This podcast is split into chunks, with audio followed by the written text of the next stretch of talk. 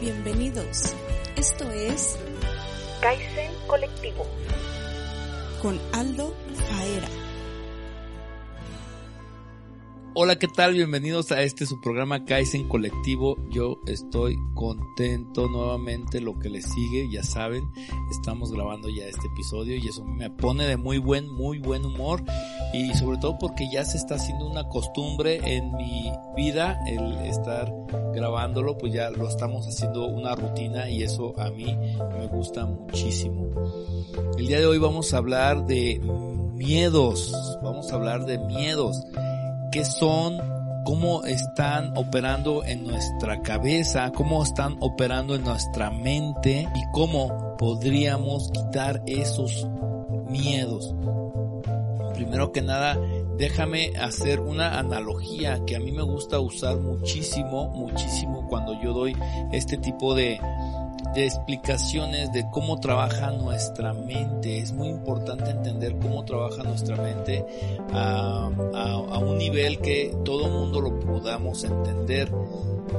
Imagínate esto, imagínate que tú tienes un celular nuevo, totalmente nuevo el celular y que llega a ti y pues tú lo sacas de su caja y que lo prendes, primero que nada, pues tú vas a seleccionar el idioma en el que quieres que opere este celular. Y si te fijas tú, el celular tiene todos los idiomas del mundo. Es lo mismo cuando llega un recién nacido y llega a, a China, llegó uno y este en Canadá llega otro bebé y, así van llegando los bebés a todas partes del mundo y pues bueno, les toca hablar el idioma al cual llegaron. Lo mismo el celular, el celular tú llega a tu vida, tú hablas español y tú lo programas en español. Entonces, de esta misma manera empieza la programación para nosotros, así como nosotros programamos los celulares recién, recién llegados a nuestra vida y empezamos a configurar la hora y empezamos a configurar la fecha y empezamos a configurar qué es lo que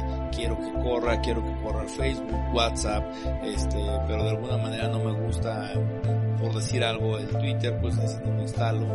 Este, entonces empiezas tú a programar desde, desde el idioma hasta lo, lo que tú quieres que corra tu celular o lo que tú quieres que trabaje tu celular. De la misma manera nos programamos nosotros los humanos. Es decir, nosotros llegamos nuevecitos de paquete también a una familia donde esta familia ya trae ciertos valores, donde nos van a transferir esas creencias, esos programas van a ser transferidos por nuestra familia. Va a haber quien nos esté programando. Mayormente quien nos va a programar van a ser nuestros padres, pero nuestros maestros también, amigos, este, nuestro entorno social nos va a estar metiendo programas a nuestro cerebro. Ahora vámonos de nuevo con el celular. ¿Qué pasa cuando un celular ya tiene demasiados programas o tiene programas totalmente ya viejos o obsoletos o tiene demasiadas fotos o demasiados videos, ¿qué es lo que pasa con tu celular? Se empieza a alentar, incluso a mí me pasó que si empezaba a calentar la pila, se me apagaba, empezaba a, a correr ciertas, ciertos programas que yo no quería que corrieran como virus, porque pues al bajar ciertas aplicaciones pues se bajan otras para dañar el sistema. Entonces, ¿qué es lo que pasa con el celular? Pues tenemos que agarrar el celular y de alguna manera darle un mantenimiento o desinstalar, liberar espacio y en el mejor de los casos lo que se puede hacer es agarrar y formatear nuevamente todo el celular para poder elegir qué programas quiero que siga corriendo y qué programas ya no quiero que corran. Esto es muy fácil con el celular, sin embargo, no, a veces no lo hacemos, a veces tenemos ahí todo un rollo ahí en el celular, tenemos hasta que ya de plano el, el celular colapsa y es cuando nosotros pues ya tenemos que intervenirlo de alguna manera. Bien, nos trasladamos ahora hacia la mente ¿Qué pasa con, con, la mente humana? la mente humana tiene todos estos programas que nos fueron instalados, que fueron o que tú mismo instalaste porque vamos a decir de alguna manera tú te protegiste porque a lo mejor alguien te hacía daño eh, físicamente o a lo mejor alguien te hacía daño verbalmente o sufrías de este bullying y tú te fuiste aislando y fuiste instalando ciertos programas que en su momento te funcionaron pero que ahora de adulto ya no te funcionan.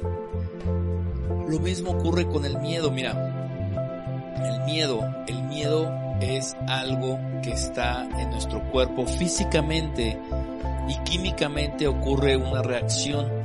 A nuestros antepasados el miedo les funcionaba para mantenerse a salvo de una situación, para, para que cuando ellos salían a cazar y a lo mejor ellos quizás eran presas también de algún otro depredador, pues el miedo activaba sus reacciones químicas y te inyecta esta adrenalina, este, y te hace que te mueves a una velocidad eh, mucho más rápida de lo que normalmente lo harías o te hace que tú tengas reacciones para que puedas sobrevivir. Entonces el miedo te ayuda a sobrevivir. En la actualidad también el miedo te puede ayudar a sobrevivir, pero ¿qué pasa cuando no estás en una situación real de peligro y aún así sientes miedo? Ese es el problema, ese es el verdadero problema que sentimos miedo cuando no necesariamente estamos en una situación de peligro, vamos a decirlo así. Por ejemplo, el miedo a hablar en público. Hay gente, y esto es una estadística, que dice que hay gente que le tiene más miedo a hablar en público que a morir. ¿De dónde vienen estos miedos? ¿Quién los instaló? Pues bueno, eso es algo que solamente tú sabes. Tú permitiste que estos miedos se instalaran, pero también así como fueron instalados y así como en el celular se les puede dar un mantenimiento, de la misma manera podemos hacerlo en nuestra mente. Mira, la programación neurolingüística para eso funciona, para eso sirve, para instalar un programa o sustituir un programa que tú ya tienes ahí que no te funciona este programa y tú puedes instalar un nuevo programa y borrar ese programa. Perfectamente se puede hacer y la programación neurolingüística tiene muchas, muchas herramientas para hacerlo. Es por eso que no es por eso mi insistencia en que no, no sirve cuántos cuántas personas motivadoras o cuántos videos en YouTube o cuántas eh, conferencias tú llegues a ver si tú no lo llevas a un nivel profundo, de un trabajo profundo, a donde vayas a la raíz de esos programas, si tú no vas hasta allí, entonces no importa cuánto, cuántos eh, videos de motivación veas, no importa, porque al final no va a haber un trabajo, no va a haber una desinstalación de esos programas para poder instalar nuevos programas. Es por eso que yo siempre los voy a invitar a que inviertan en su desarrollo personal. Siempre inviertan en su desarrollo personal con un buen guía, claro, puedes eh, desinstalar esos, esas creencias o programas, vamos a llamarle creencias, programas, como le quieras llamar, este, esas patrones de conducta tú los puedes desinstalar perfectamente. Las, las terapias psicológicas para eso funcionan. Hay otro tipo de, de, terapias un poco más ortodoxas. Hay otro, hay un tipo de terapias pues diferentes. Y pues bueno, lo que, la que yo propongo 100% es la transformación porque a mí me ha funcionado eh, todo lo que es la programación neurolingüística y pues de alguna manera es la base de la transformación. Esto es en cuestión de, de, los miedos y no nada más de los miedos. Quiero que tú sepas y que veas que todo lo que te pasa en la vida y todos los patrones y de conducta que tú tienes y que constantemente estás repitiendo, pues vienen de una instalación o de un pasado en donde alguien, alguien eh, eh, te instaló esos programas. Eh, ¿Has escuchado la frase que dice, tú eres la suma de tus experiencias? Y es que eso es totalmente verdad. O sea, nosotros nos conducimos hoy a la vida porque en algún pasado algo, eh, algo pasó, vamos a decir, yo soy de una manera muy introvertido, quizás puede ser porque en algún punto de mi vida alguien hizo bullying, vamos a decir que yo fui bulleado, por así decirlo, y, y, pues esto hizo que yo me hiciera una persona muy introvertida para que pues no expresaba, no me expresaba para no ser objeto de el bullying. Entonces, eso puede, puede haber pasado, pero hoy en día, hoy en día, pues eh, me pueden seguir criticando, me pueden seguir bulleando, pero yo ya, yo, yo podría cambiar ya ese programa donde puedo, puedo poner un programa de decir, ok, en vez de hacerme introvertido para, y, y pasar desapercibido para que ya no sea objeto del bullying, puedo instalar un programa que pueda decir, este, pues no me importa, no me importa si me vas a juzgar, no me importa si me vas a criticar, a mí no me importa porque yo estoy creando algo que me apasiona, porque yo estoy creando algo que quiero y que amo y que quiero entregarle a la gente. Entonces tú puedes criticar todo lo que tú quieras y a mí no me va a afectar ni un solo gramo. Por ejemplo, puedo instalar ese programa. De hecho, de, de hecho, yo ya instalé ese programa en mi vida no me interesa la crítica realmente de las malas críticas, vamos a decirlo, no me interesa lo que la gente pueda decir o hacer o ya no me interesa porque yo, por ejemplo, yo ya, ya instalé ese programa en el cual yo estoy cumpliendo un propósito y mi propósito es apoyar a las personas a que encuentren verdades. Eso es todo mi propósito y si uno u otra persona eh, llega a criticar, a juzgar, eso es algo que pues a mí ya no me va ni me viene. Eso yo lo instalé gracias a la programación neurolingüística. Eso yo pude hacerlo gracias a que fui adentro, revisé el programita que me estaba ahí obstaculizando, revisé ese programa y pues bueno, de alguna manera recablié acá a, nivel mente, a nivel cerebro, pues con empecé a conectar los cables, según yo, los que me funcionaran mejor y empecé a quitar los que ya no me estaban funcionando. Eso hace la programación neurolingüística y de eso quiero hablarles un poco eh, más adelante porque eh, hay mucha, mucha, mucha información acerca de, de esta tecnología que es la programación neurolingüística. Entonces, el día de hoy quiero contarles yo una historia. Y esta historia tiene que ver con precisamente los miedos y cómo se van instalando. Esta historia, cuando yo la escuché, a mí me, me, dejó una reflexión muy, muy, muy profunda que el día de hoy yo espero transmitírselas. La historia trata de dos niños, un niño de 5 años y un niño de 6 meses, los cuales vivían con su madre. La madre era una madre soltera y que eventualmente contrataba a una adolescente de, 17 años aproximadamente que también era una vecina de ella y eventualmente la contrataba para que cuidara a sus hijos. Entonces un día la madre la contrata porque la madre tuvo que quedar a trabajar tiempo extra en su trabajo y pues pide los servicios de la niñera. La niñera estaba en esta etapa en donde había un pretendiente queriendo salir con ella y, y pues bueno, el día ocurre muy normal, llega la noche y la niñera duerme a los niños en su cuarto, pero llega este enamorado y la invita a dar un paseo rapidísimo, le dijo, vamos a dar un paseo rapidísimo en mi auto regresamos para cuando antes de que llegue la mamá de los niños, los niños ya están dormidos, no pasa nada. La chica acepta porque efectivamente no había un riesgo muy grande, por así decirlo. Y entonces se van, pero antes de que se vayan, ella va a ver a los niños y ve que efectivamente los niños están dormidos. Entonces ella cierra la puerta con seguro de su cuarto para que se fueran a asustar en caso de que se despertaran. Ocurre que hay un cortocircuito en la planta de abajo y este empieza a generar una chispa y esta chispa empieza a generar un incendio.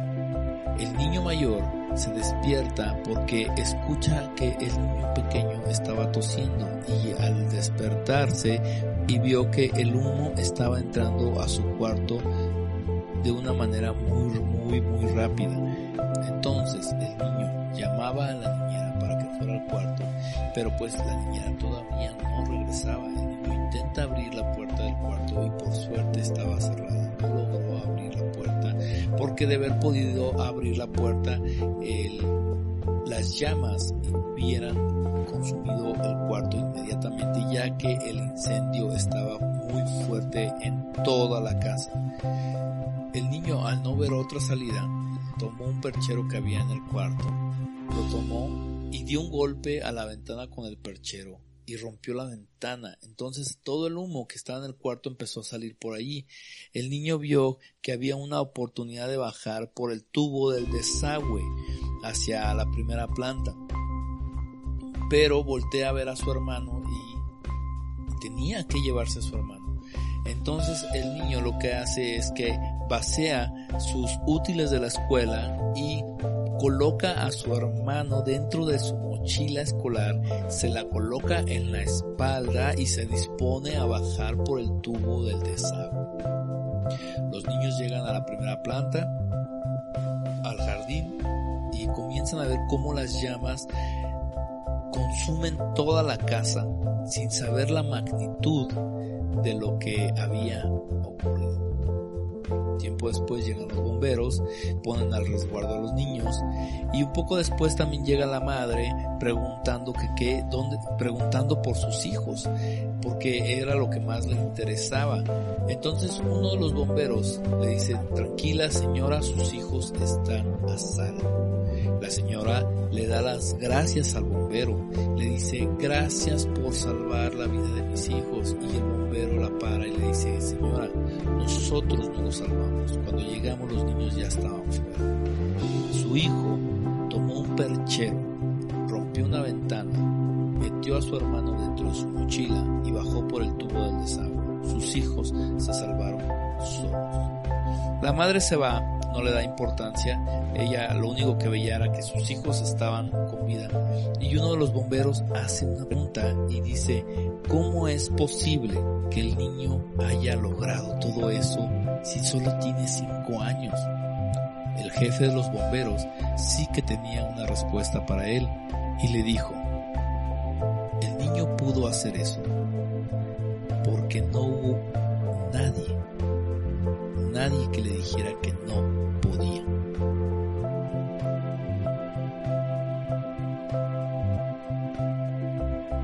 ¿Cuántas veces hemos tenido estas ideas y siempre hay alguien que nos dice que no podemos, siempre hay alguien que nos limita o, o ya hay algún programa que está ejecutándose en nuestra mente que nos dice no lo hagas, no, no lo hagas, no va a valer la pena, no lo hagas, no va a funcionar. A veces nosotros mismos tenemos las peores, las peores limitantes dentro de nuestra mente. Entonces es urgente, urgente limpiar esos programas, es urgente, urgentísimo poder ir al fondo de estos programas, de cómo funcionan estos programas y quitarlos. Esto ya debe de ocurrir y, yo veo que está ocurriendo, cada vez veo más gente que habla de esto, cada vez veo más gente que habla de conciencia, pero aún así falta muchísimo. Y sobre todo, pues yo quiero llevar esta conciencia